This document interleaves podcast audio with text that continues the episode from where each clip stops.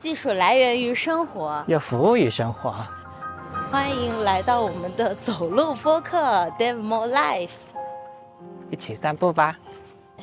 一起散步吧！我是五花肉，我是迪西。现在我们在小区里步行，进行饭后的散步。今天想聊的东西其实是呃二 G。你知道二 G 是什么吗？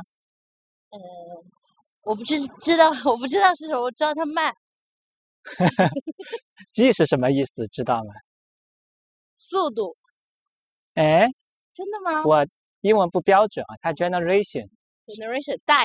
嗯，第二代移动通信技术。啊。现在都讲五 G，五 G 其实讲的是第五代通信技术。啊。哎，为什么想聊这个啊？呃，一个是我最近是在看安卓的发展，然后我看到一个技术的背景，就是说，呃，得益于三 G、四 G 的这个普及，技术普及，才会有这样的智能手机的机会。嗯。呃，然后我就很好奇，呃，就想自己的一些经历吧，我就觉得二 G 这个时代，我是有感知，然后又相对比较模糊的一个时候，正好找你这个老年人。呃，聊聊 交集的这部分的事情。嗯，二 G 大概是我上大学的时间，但其实应该不止那个时间。我是二 G 是不是手机上显示那个 E 那个标记的？二 G 有很多标志，其实二 G 有主要有四个吧。就是如果是你是有移动的用户的话，啊，嗯，首先刚开始其实是 GSM，这个出来的比较早，是九四年，那个时候也比较早的引入到国内。那会儿主要干嘛？嗯，其实 GSM 比较简单，它比起第一代的移动通信技术的话，它最大的变化就是二 G。我们讲的是它是一个数字的移动通信网络，这一 G 其实就是大哥大的那个时代。嗯，手机是只能拿来打电话的，它是不能发短信和处理任何数字的相关的信息的。所以，其实二 G 相比较一 G 是一个非常大的一个革命，就他们的理念是不一样的。呃，常说就是一 G。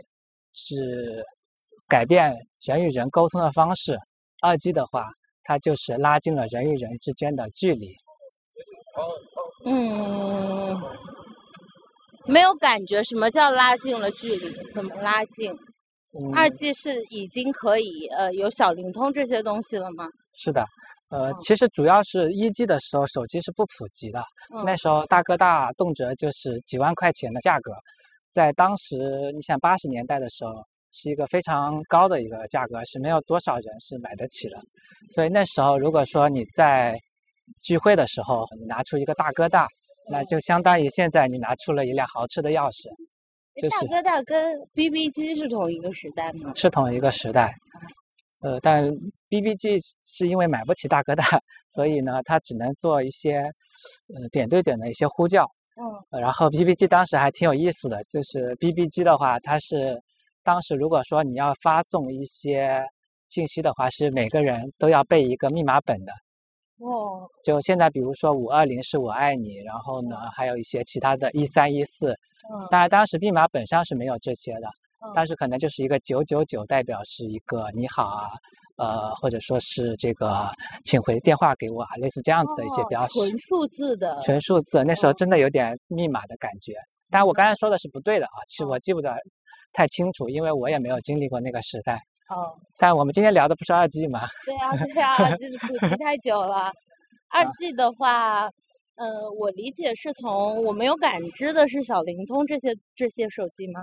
呃，或者诺基亚呀，什么呃什么天翼，当时还有手机呢，我印象中。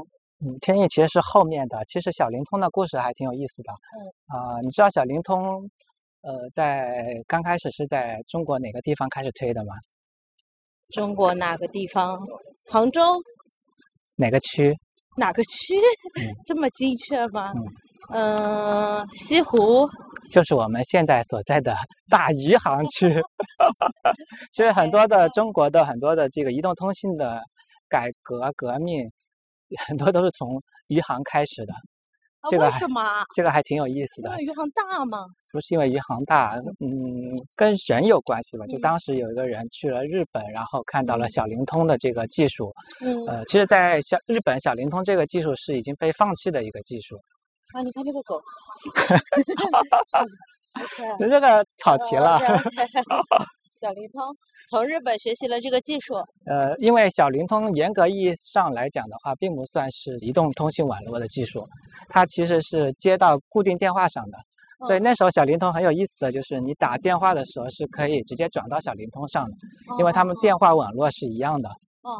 所以在日本那个时候，记得是，嗯，二零两千年那段时间吧，就是三 G 技术已经开始。其实中国的三 G 是很晚的，所以它结束的大家会觉得很短，就是因为它来的时候也很晚。就零七年的时候，其实在中国才刚刚开始推行，然后到零九年那段时间，呃，我记得三 G 真的开始推的时候，其实已经到二零一二年、一一年左右了。哦。所以它命很生命很生命周期很短。那但是当时小灵通呢，在中国这个市场上却抓到了一个很好的一个机遇。首先呢，就是三 G 的牌照。它迟迟的没有发出来，嗯，呃，当时呢，中国的移动想建一个自己的一个三 G 的一个网络，当时看过来呢，其实是一个体验很差的自建的这个网络，就很多国产的你会觉得它技术标准不太行嘛。其实，在二 G 之前，所有的移动通信技术都是通过国外直接引入来的，嗯，就是标准。刚才讲的 GSM。GPRS 还有 E 开头的，就是 EDGE 吧，这几个标准都是中国移动的当时引入的一个国际标准。然后当时联通用的是 CDMA 的，呃，GSM 这一套呢，它是欧洲的标准，然后 CDMA 是美国的。我们再去讲的话，GPRS 其实是我们用的比较多的一个，到后面用的是 E，其实就现在速度有时候慢的时候，还是能看到对这个显示的。对，就是如果说你的三 G 信号，呃，拿不到的时候，那时候就会切换到二 G。有些时候还是要保证你基本的通信和打电话的。因为其实呢，有一个点就是说，虽然三 G 到四 G 网速是越来越快了，但是信号其实是越来越差的。就是你到了四 G 那个网段的时候，如果说呃你的信号没有办法覆盖到的时候，它就会帮你去切换到三 G 甚至是二 G 的这个网络。那并不是说，但这个并不是说是四 G 的技术它有覆盖的门槛，是因为当时定那个频率的时候，就是因为二 G 刚开始推广是要尽可能覆盖大部分的这个地区的，它的时间历史积累也比较久，所以它当时取的那个频段是比较低的，好像是九百赫兹吧。嗯。然后到了四 G 的时候，都已经快两千赫兹了，就是你频频次频率越高的话，你的覆盖就会越差。所以今年应该是联通要干掉二 G 网络了，所以他要把频段让出来。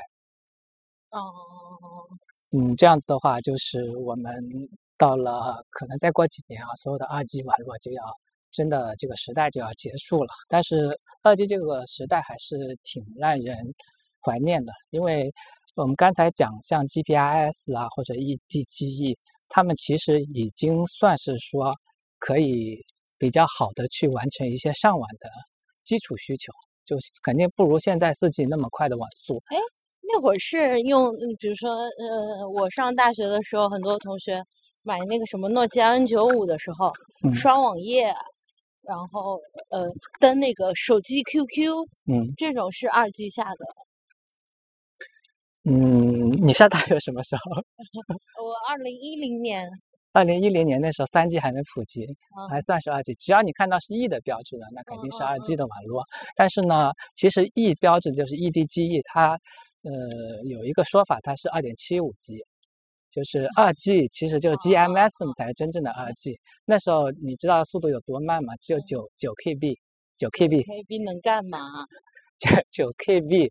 你就想，你随便在一个网页打开一个网页，一个现在一个网页的话，移动网页就是淘宝上一张图片的话，可能就几百 K。哎，所以那会儿其实也不存在所谓移动开发者、移动端开发者。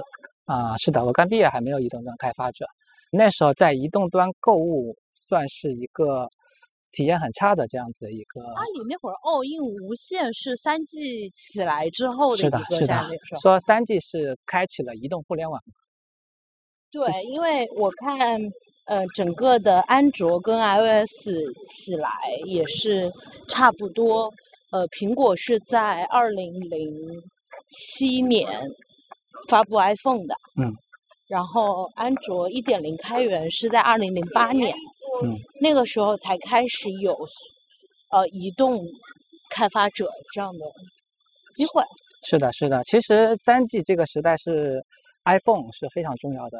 我们讲为什么三 G 那么的命那么的短，其实跟应用都是有关系的。就是刚开始，其实三 G 在零三零四年的时候就已经有了，但是呢，当时大家不认为用手机去进行商务支付，包括现在很流行的购物，还有很多的这种移动的一些事情，他觉得这个是很麻烦。因为那时候你看你用的手机，它不是全触屏的，屏幕是屏幕是很小的。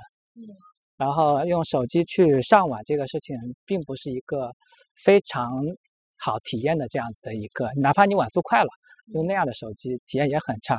我记得我们当时在淘宝里面去研究用户体验的时候，当然在体验设计部嘛，就是说移动购物这个事情，从淘宝。要去做这个事情，不是性价比很高的一件事情，因为体验真的不行。嗯，我们会认为还是用电脑买东西，你看那图片看得大。是。虽然你买一件衣服，你看到那么大一件，那么多细节是能看得到的，但手机上你什么都看不见。对对。所以那时候其实从很多角度来去看的话，当时以当时的手机条件，它并不适合，哪怕网速快了，也并不适合去做很多的移动的这样子的一些事情。嗯，但是就像这个手机的发明者，呃，叫库帕吧，他说的就是他相信人是生而移动的，人从本质上它是移动的。哦。所以最后所有的事情，它都应该是以移动的这样的一个方式去进行。啊，我们从目前的趋势来去看的话，确实是这样子。其实我上大学的时候，呃，上大学的时候是。零六零六年，我零六年开始上学的嘛。嗯。那时候我其实我真的接触手机也是零六年。我们那时候上大学之前是不能买手机的。我们也是。在高中里打电话都是用那种 IC 卡的，你还有印象吗？对对对对对对，电话亭儿，电话亭要插卡那种。对，也就十几年的时间，变化还蛮大的。那时候就是毕业之后，我才开始去接触手机。当时买的手机呢，就是诺基亚的三二三零。就是一个很，你可以理解为现在角度来讲的话，就是类似，不是小人机，是面向年轻市场的一个性价比比较高。因为我们在散步啊，所以呢，好酷啊！我以后老了也想这样，好酷啊！就是你可以理解，就是现在的小米的一些终端机型吧，就是类似这样子的一个比较高性价比的。我当时寝室里。一个特别好的哥们儿，当时买的跟我一模一样的手机，然后玩的游戏也是一样的。那会儿玩什么手机游戏啊？就是那有一个三级赛车吧，好像叫。啊，还有这么高级？嗯，我记得我那会儿拿我爸有一款就很小的一个诺基亚的呃手机，蓝色的，然后玩贪吃蛇。对，那时候是那时候是还没还没到智能机的那个时代。像素的那种，像素点的。其实诺基亚那时候，我觉得它已经是智能机了，只是它的设计理念比较传统，没有像 iPhone 这么革命性。它能做的事情很多，就是我现在我很爱玩游戏，是当时我玩的任天堂的很多游戏，其实都是在诺这台手机上去玩的。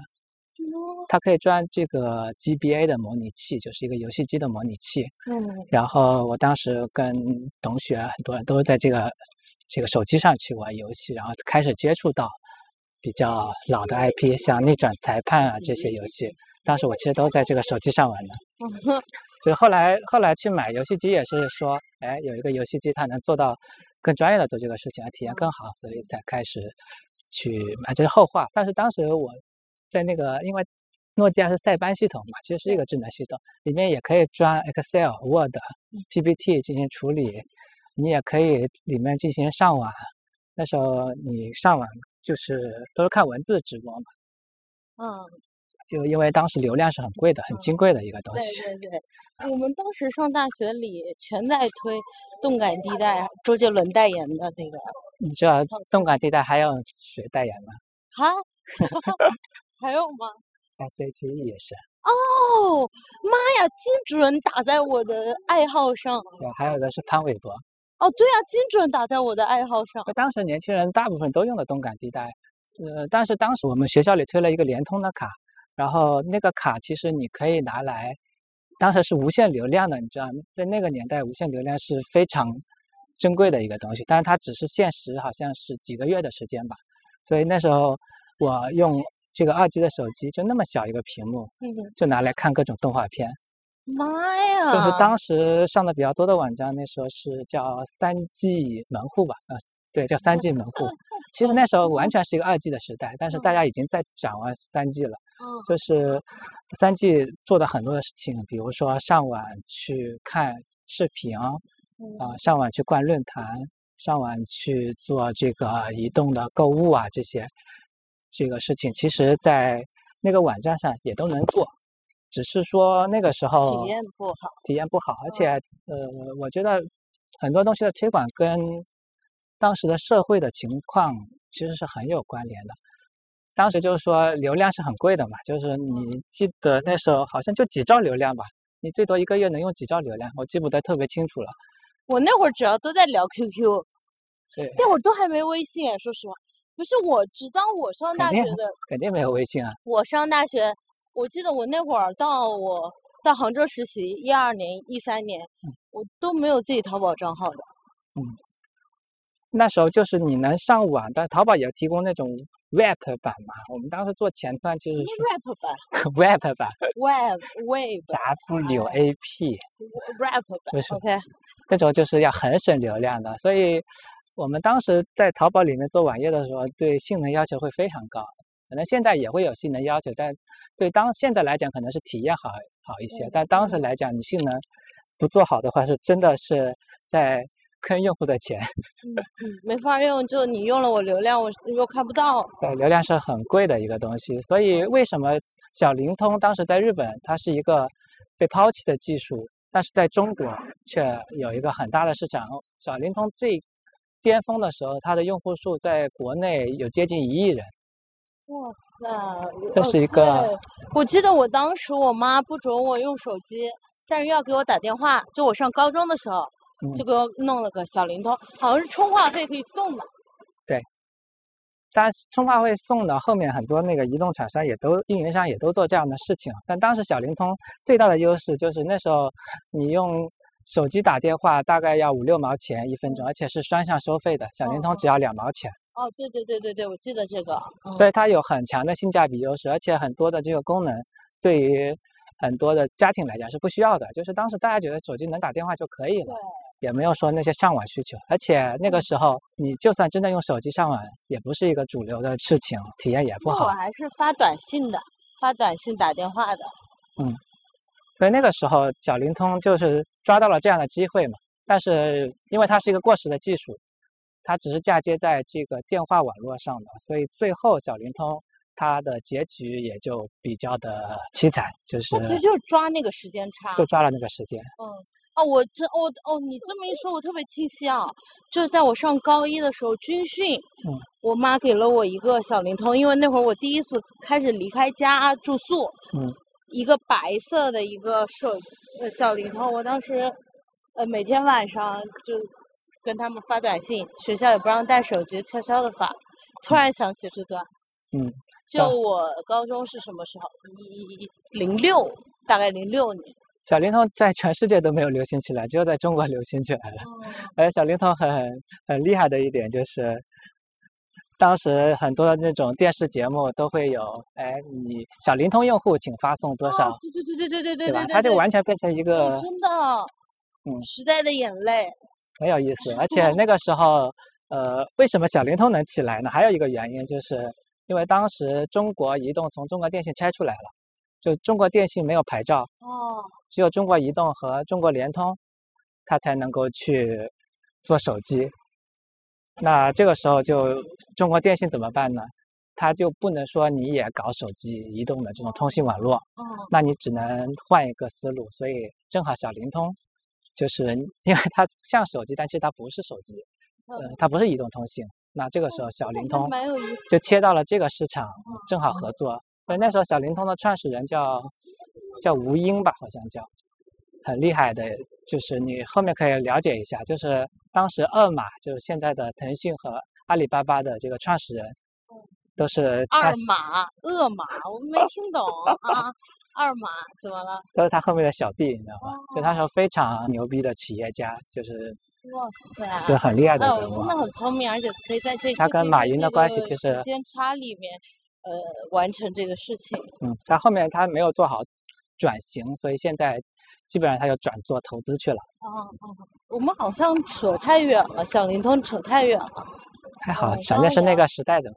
对，像二二 G 哦，OK，二 G，二点五 G，二点七五 G，二点七五 G，三点七五吧。二点七五 G，其实，呃，你那时候用的应该大部分都是就是 二 G 的最巅峰形态，就是二点七五了。对对。其实那时候它跟三 G 的速度差别已经没有那么大了。我上我上大学之后，就是呃，就比如我我上高中的时候是小灵通嘛，嗯，然后上。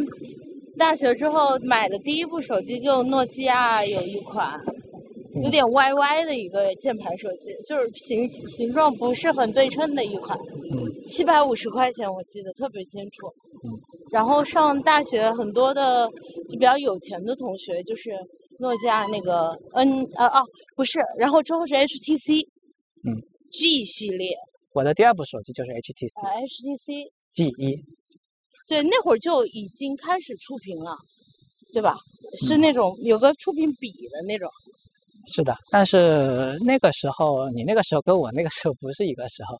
我那个时候是我记得是零八年还是零九年买的这个 G 一吧。那时候 G 一是这个第一款，应该是第一款搭载安卓系统的一个手机吧。所以那个时候整个的市场是非常的。就是应用市场是非常的荒凉的，对对对对，基本没东西的。对，刚开始。但是内部手机呢，其实很挺卡的。那会儿你能用某些服务吗？呃，谷歌的服务我记不是特别清楚了，可能可以。哦。可能也有些限制，就记不最开始，呃，应该就是应用不多的时候，还是官方应用为主。是官方应用为主，但当时其实很很少人会针对安卓去开发，因为那个也是刚出来的。对。呃，因为我买的那个时候呢，其实已经出了几款安卓手机了，所以相对好一点。可能它刚上市的时候肯定是更，呃，更差的。然后那时候其实苹果已经成为苹果手机就是一个。零七年。对，就是。划时代，划时代，而且就是在学校里就是很有身份的这样的一个东西。你要是买了一个苹果手机，呃，虽然说那个时候苹果手机也不像今天这么成熟，但当时它刚出来的时候，它里面的很多理念真的是颠覆性、革命性的。对。然后我那时候用安卓手机的第一个印象，我那时候那个 G 一，它其实还没有完全脱离之前的传统手机设计的概念，它用的是一个全键盘的设计。哦，就是它既有触摸屏，又有全键盘。哦，然后它这个全键盘，呃，也是我选择这个手机的原因，因为当时我也没有办法相信过渡到。对，我觉得触摸屏这个体验是很差的，当时我是这么想的。嗯，对。后来用起来呢，当然说全键盘还是更方便，但是触屏并没有自己想的那么难用。呃，然后内部手机呢，里面有很多的一些东西是以前手机。呃，你就完全没有的这样的功能，比如说像 GPS。我那时候上大学的时候，是在那个时候，就是一零年之前啊，你要出门，你找一个地方，如果说你不认路的话，你真的得问路的，你真的不知道怎么走。那纸质地图。对我那时候上大学去推一些这个帮一些网站去推一些广告的时候，都会在后面打印上。你要去某一个购物街，你的公交线路应该怎么走？嗯嗯嗯，都是你要记得住的，就是要记到表里去的。嗯，所以在那个时候就说有个 GPS，而且真的是能用的，当时还是挺新鲜的一个体验。哦，居然是这个让你觉得？对，其但是那时候用的其实也是二 G 网络，所以我觉得二 G、三 G 它很多时候，它真正的在里面呢其实是应用和。背后的这些载体才是更重要的，而并不是说技术本身。就是在那样的网速情况下，其实才会有这样的应用。对对对，就异地记忆那个时候，其实跟三 G 的网速虽然肯定有几倍的差距吧，但是其实你就是慢一点，但是也能用。所以那时候就三 G 出来之后，它安卓的整体体验就完全抬上去了。嗯，但其实，在上大学的时候，我就觉得未来智能手机、移动手机，它一定是一个趋势。我甚至在大学里，嗯嗯，都想要说去做一个这样的一个社团，专门是这种智能手机的。哎，其实还有一个，就比如说你的场，你刚刚举的场景是地图这种，那像比如说我们这种听歌的，嗯就原来比如说我用 OPPO 啊，或者用用这些 HTC 的时候，还是接到电脑先下好这些歌在手机里，嗯，然后我我呃平时的时候从手机里读这些歌听，但你看现在全是在线，在线听，实时听的，对啊，那时候那时候其实我们都是用 MP 三的呀，流量是很金贵的呀。对对对，就就是那时候上网你也能听歌，但是就资费问题是非常影响非常大的。其实四 G 为什么现在用四 G，呃，跟三 G 来讲，你做很多的一些事情，你会觉得体验好了啊。其实还有一个点就是，现在很多运营商它是不限流量的，这个是很重要的。那时候我们刚开始在想做一些直播的一些应用的时候，就遇到一个问题，就是嗯流量实在太贵了，就是尤其是直播视频这种场景。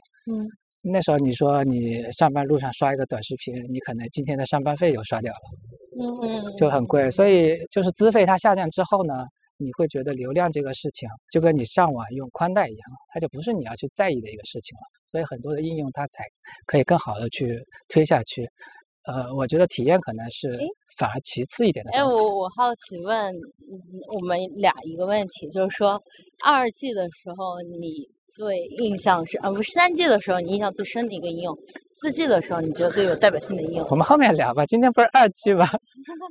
我们后面还要再聊我们的三 G 时代、嗯，四 G 时代，都挺有意思的因。为二 G 我能聊的很少，我很少接触了。你很少用手机，对，那个时候我是不禁用手机的呀。你像我高呃高中的时候，你上大学也是二 G 啊，我上大学已经三 G 了吧？三 G 你一几我年？那我这我这种社交型，至少你大学的前几年肯定还是二 G 的。我这种社交型的人就是手机 QQ 啊，就就手机 QQ 啊，呃真的。中国好像是零九年才开始发开始发三 G 牌照，哦，零四，嗯，对对，嗯就其实挺晚了，就比整个世界都晚了一段时间。然后那时候这个三 G 的普及其实比二 G 要弱很多的，就大部分时候你用的其实还是二 G 网络。你用的那个不是 E 吗？肯定是二 G 啊，E E E E 好长时间哦。现在也能用 E 啊，E 就是二点七五 G 嘛，它就是过渡嘛，二 G 到三 G 的一个过渡现在其。实我们看到 E 都会觉得没法用，就这种感觉。嗯，看到 E 就觉得哦，就约等于没有没网络。嗯但在那个时候也就是其实能做很多事情，就是慢嘛。因为现在的很多应用，包括网页，它设计的时候嗯就不会再考虑考虑 2G 这个性能了嗯。所以它做的时候，你要用二 G 的网络打开就很慢。但当年主流的网站用二 G 去访问的时候，也是很快的呀，只是说内容少一点。然后那时候有像 UC 浏览器都这么起来的，它省流量嘛。那省流量那时候就帮用户省钱呀，是很重要的一个事情。到了今天，整个的移动网络就真的革命了。就我觉得不限流量这个事情真的是改变了很多这个移动的这种生态。哎，我我想问一个问题啊，这个嗯，三 G 的普及是不是杀掉了一些 PC 前端的工作？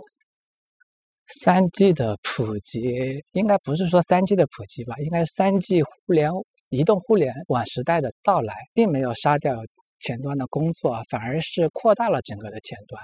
我是这么看的，因为那时候我们刚开始做前端，前端是非常少的，没有多少人做这个事情的。嗯，而且那时候一 PC 零年，零六年我就开始，一零年一零年开始做，嗯，就一零年的，年不是到淘宝吗？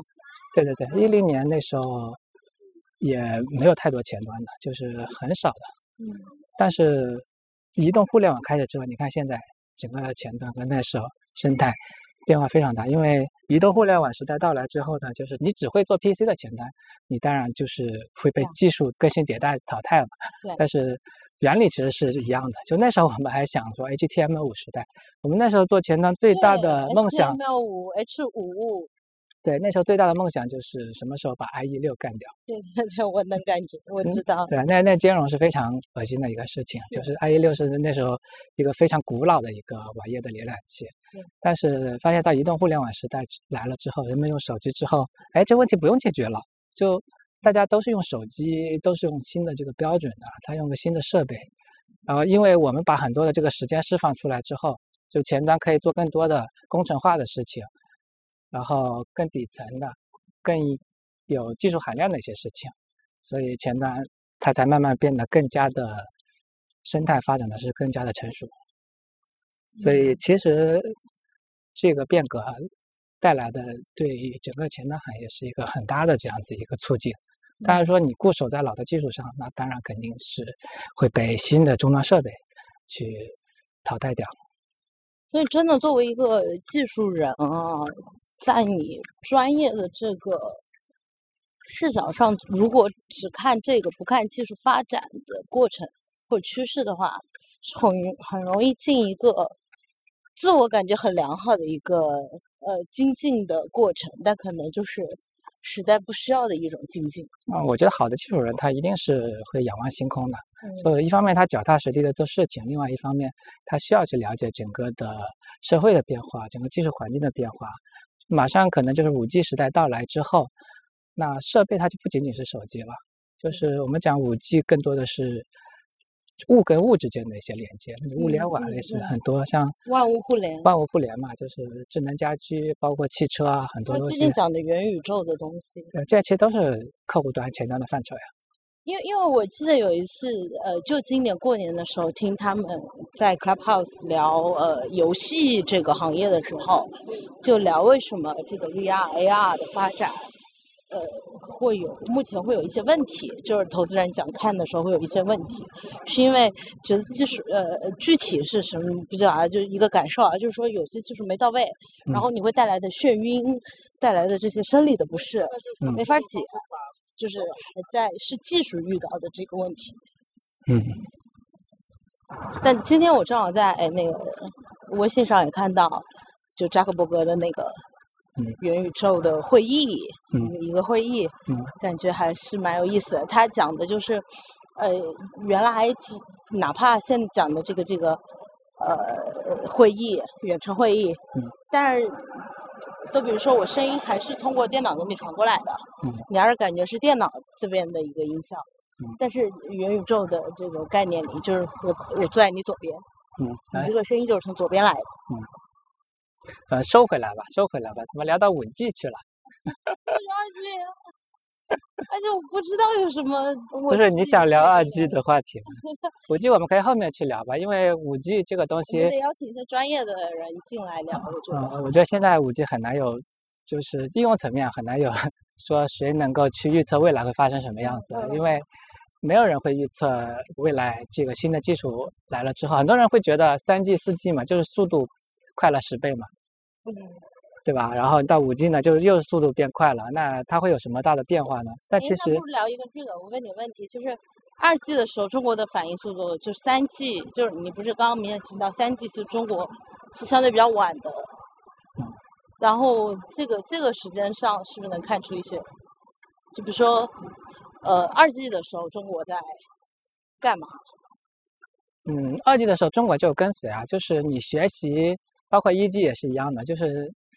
他们有这个移动通信的这样的技术，中国那时候就九十年代哪有这些技术？你就是先用别人的标准技术去搭建基站呗。就运营商他就在做这个事情。然后到了三 G 的时候呢，呃，像中国移动，嗯，他开始有一些自己的想法，就是说，啊，如果说一直用国外的技术的话，尤其是像移动通信，就通信技术这个东西是一个对于国家来讲是，嗯。不能说最高，也是非常高的一个层级的一个事情，因为它就相当于是一个，就是一个国家的很多的沟通的信息，它都搭建在别人的这个架构上面的话，这肯定是不安全的。而且这么多年的技术的发展，其实很多都是跟这个通信技术相关的。你可以想一下，所以你经济的大命脉，你的科技的大命脉就掌握在别人手上，所以当时中国移动要做一件事情，就是要搭一个自己的标准的，当时叫 TD 的，呃 TD 吧，好像 TD CDMA 吧，好像 TD CDMA 的这样的一个标准，就这是中国自己去搭建的，而且跟国外用的技术标准是不一样的。所以那时候三 G 的时候，就是你用移动的，你有明显感觉，就是不如联通的。我我也是从那时候开始转到联通。对，我们那会儿还会问你是用的哪家。在那时候我们去看三 G 的很多的时候，觉得哎，移动是不是走了一步很错的棋？嗯。然后现在再到五 G 时代的时候，你又重新去反思这个问题的话，你会发现，哎，中国的这个五 G 技术已经走到了世界最前面。也就是说，当时你不踏出这一步，可能你现在还在跟随。嗯。然后这个过程你就可能要牺牲一些。嗯。啊，哇塞！我我我们刚刚谈的其实已经从一 G 穿一一直到五 G，然后我真的感觉发展多快，就是小的时候我们还是家庭的那种座机，嗯，然后还不是每一家都有座机，对，就是我给我我给外婆打电话是要打到她那个村头的一个电话，然后她去喊我外婆来接电话，哦，真的有这样的。童年记忆，我也有呀。哦，那时候都是 BB 机嘛，那时候。对，然后还有那种，就是一个家楼上楼下是同一个电话号码，嗯，然后能两条路线听到，然后妈妈会偷听我打电话，呃，讲电话这样。后来就是到呃小灵通，只有高中的时候开始有第一部小灵通自己的，到大学开始有自己第一部诺基亚手机，后来就是。OPPO 啊，LG 啊，什么冰淇淋系列这种翻盖手机，嗯。嗯，后来再到 HTC 啊这类的触屏的手机，再到 iPhone，然后我就一直是 iPhone，后后来是锤子，嗯，手机是多啊，对，然后锤子，然后还是回到 iPhone，大概就是这么一个过程，感觉真的是很快，而且真的是很不一样，特别是。二 G、三 G、四 G 这几个卡点的时候出现的这种经历，因为对于人类发展来讲的话，有几件东西它是非常重要的，一个就是沟通通信方式的变革，这就是飞鸽传书。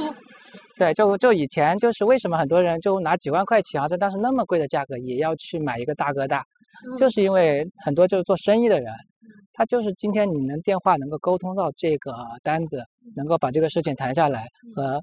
你要去当面去坐在一起去聊，它的成本就要低很多。所以那时候买了这些大哥大，就基本上当时都做生意的人去买这些的，就它是商务的需求是非常重要的。然后还有就是能源以及交通，就中国这么二三十年这么快速的发展，就这几件东西它是影响非常大的、非常重要的一些东西。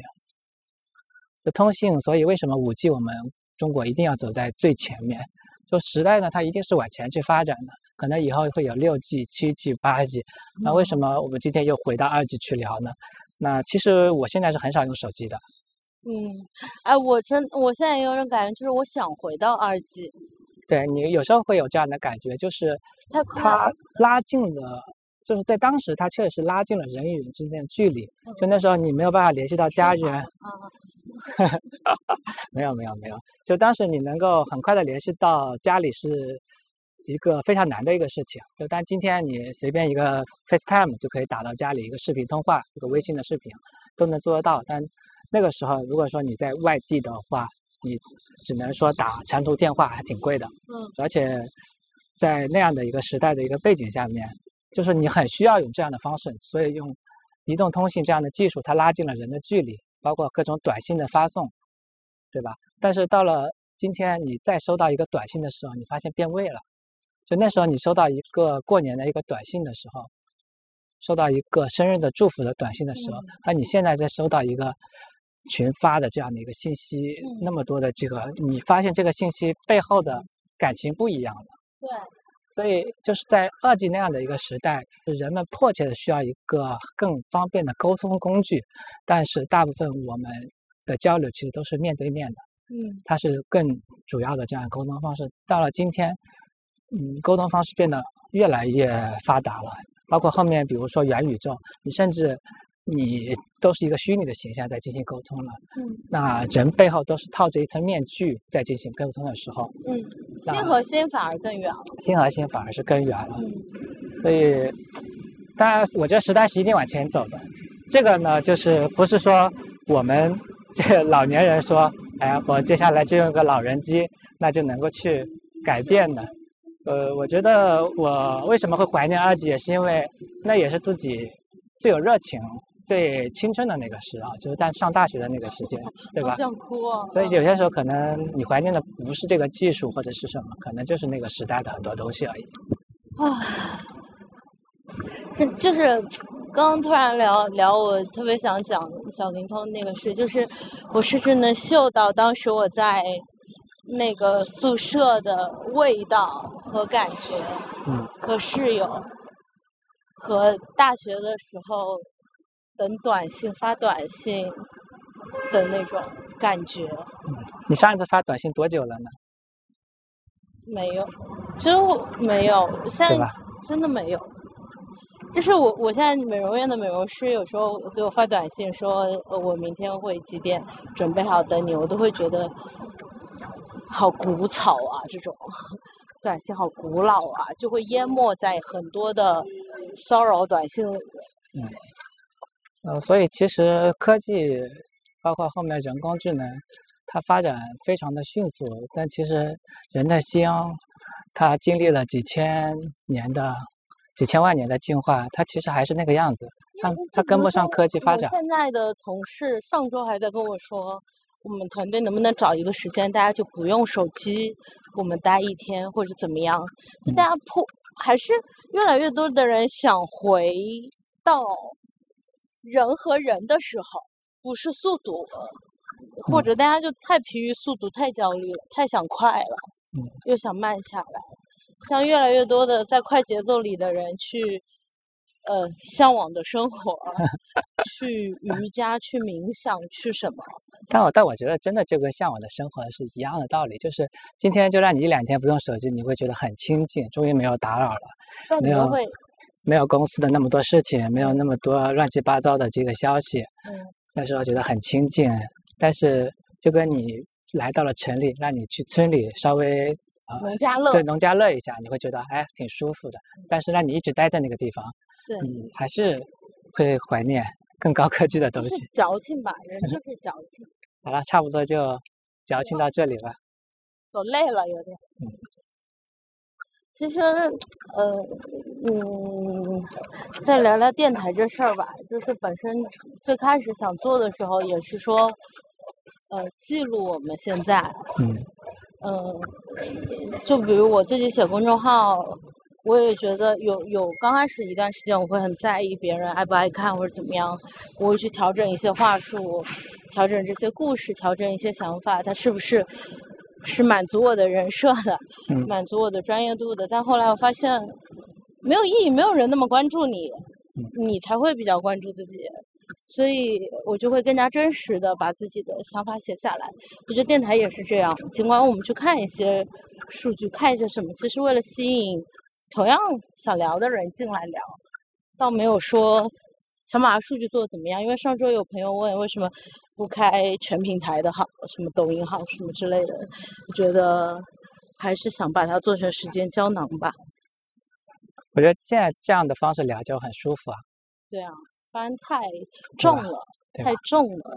嗯，但专业的东西，我觉得还是得嗯重重的做。反正 Demo Life 就这个样子了，对音质就别比较差了，可能还会听到广场舞的声音，还有蝉鸣的声音，嗯，很生活的的气息，对，向往的生活嘛。就像大家跟我们一起在饭后散步了一样但。是我们的 Demo Work 还会很专业，还是很专业的。因为你确实需要一些时候认真的去想一些事情，认真的去讨论一些东西。嗯，大概就这样啦，那就这样子，拜拜。拜拜。